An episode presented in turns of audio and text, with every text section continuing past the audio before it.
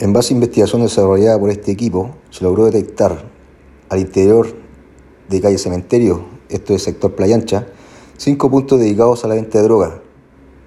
Por cuanto una vez reunidos los indicios y medios de pruebas suficientes, utilizando varias técnicas investigativas, se logró efectuar un allanamiento en forma simultánea a estos inmuebles, logrando la detención de cinco personas involucradas en el delito, como asimismo la incautación de diversas especies producto